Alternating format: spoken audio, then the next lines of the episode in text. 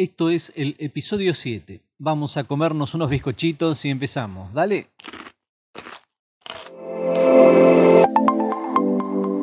Estás escuchando Zen y Mago. Mi nombre es Oscar Senones, soy ilustrador y vamos a estar hablando sobre ilustración.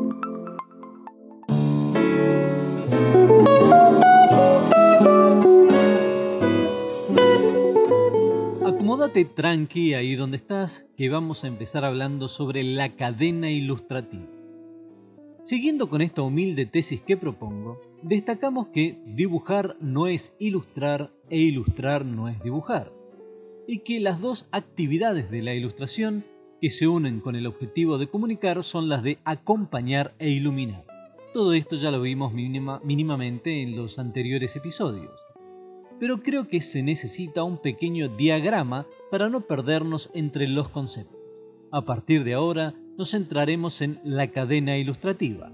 Realicé un diagrama básico de la ilustración y sus componentes esenciales, es decir, todo lo que venimos hablando en esta temporada, en el blog zenimago.blogspot.com y lo vas a encontrar en el post correspondiente a este episodio.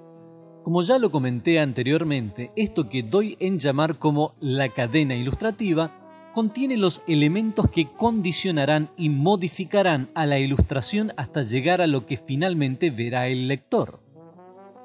Todo en la cadena ilustrativa tiene el propósito de comunicar, de acompañar e iluminar. Luego de este episodio, con el diagrama propuesto, me dedicaré a explicar y definir lo que significa cada uno de los elementos y cómo estos contribuyen al resultado final del trabajo del ilustrador. Antes de empezar con el tema que nos toca hoy, el eslabón de la cadena ilustrativa de hoy, vamos a ponerle un poco de ritmo, así que busca la playlist del podcast y dale play a este tema. Homenaje a Bárbaro de Ritmo.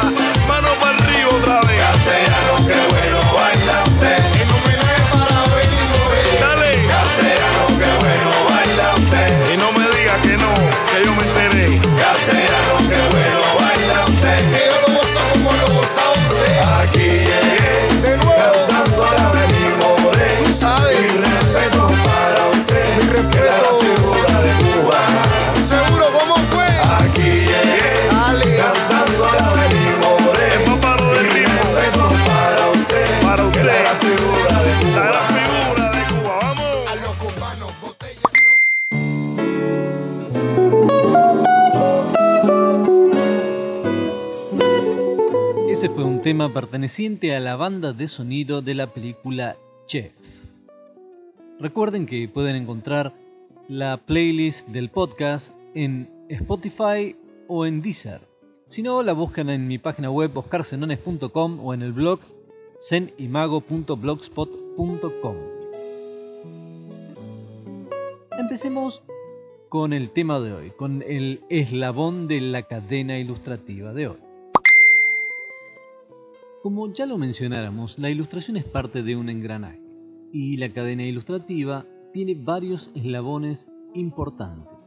Pero imaginemos ahora que la ilustración es alguien que viaja en un tren, tren al que llamaremos el encargo, y que cada uno de los eslabones de la cadena ilustrativa es una estación de ese tren.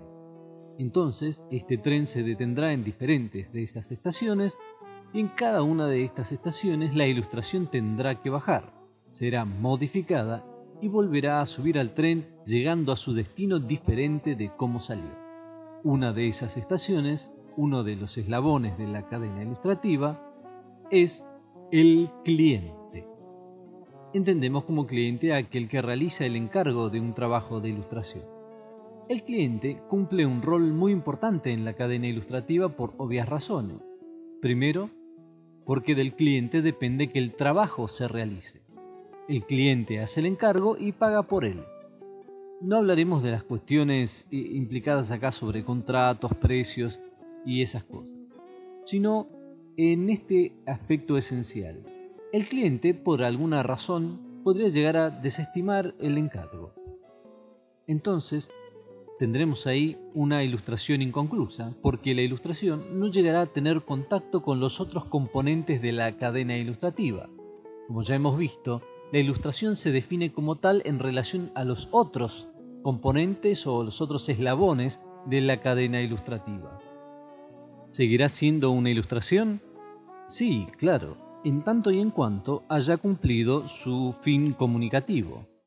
Pero al no tener contacto con los otros elementos de la cadena ilustrativa tendremos una ilustración incompleta, como ya lo hemos mencionado en el episodio en que hablamos que la actividad de la ilustración es acompañar. Segundo, el cliente tiene su propio punto de vista. Hay clientes que realizan encargos con una idea preconcebida del resultado. Es decir, plantean un concepto y desean que el ilustrador le dé forma al mismo. Este tipo de encargo ya de por sí condiciona el punto de vista del ilustrador. Entonces el artista deberá amoldarse a los deseos y a veces caprichos del cliente. Tercero, el cliente conoce su negocio. Esta es una realidad que el ilustrador no puede ignorar y que por lo general atenta contra el orgullo del ilustrador. Es que el cliente conoce su negocio, conoce su producto y conoce su público, muchas veces, claro está, mejor que de lo que nosotros como ilustradores pretendemos creer. Esto de por sí también condicionará a la ilustración y la modificará sustancialmente.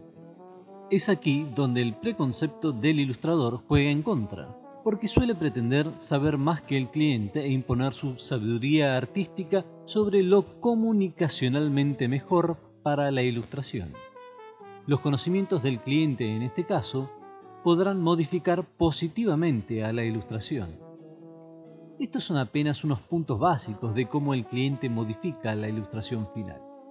Así vemos que el cliente es un eslabón importante en la realización de una ilustración. Hay ilustradores que ven al cliente como un enemigo que quiere coartar su libertad artística y hay también ilustradores que, cual mercenarios, se venden sin importar el resultado final. Como ilustradores tendremos que llegar a un equilibrio entre esos extremos y eso puede ser un trabajo arduo pero eso será otro tema a tratar quizás más adelante. Lo importante acá es entender que el cliente forma una parte importante en la ilustración. A veces pensamos que como ilustradores somos los únicos que intervenimos en el trabajo de la ilustración, pero ya veremos que cada uno de los eslabones es una parte crucial para la ilustración final, es decir, aquello que verá el lector. Sí, también es verdad que hay clientes que no tienen idea de qué es una ilustración, de cómo se hace una ilustración, ni siquiera tienen idea de cómo hacer un encargo de ilustración. Y es ahí donde el ilustrador tiene que hacer malabares para tratar de entenderlo, para tratar de entender los deseos del cliente, para tratar de eh, hacerle entender al cliente qué es lo mejor para la ilustración. Pero es justamente eso, ese ida y vuelta, ya sea en buenos términos o en malos términos, que modifica la ilustración.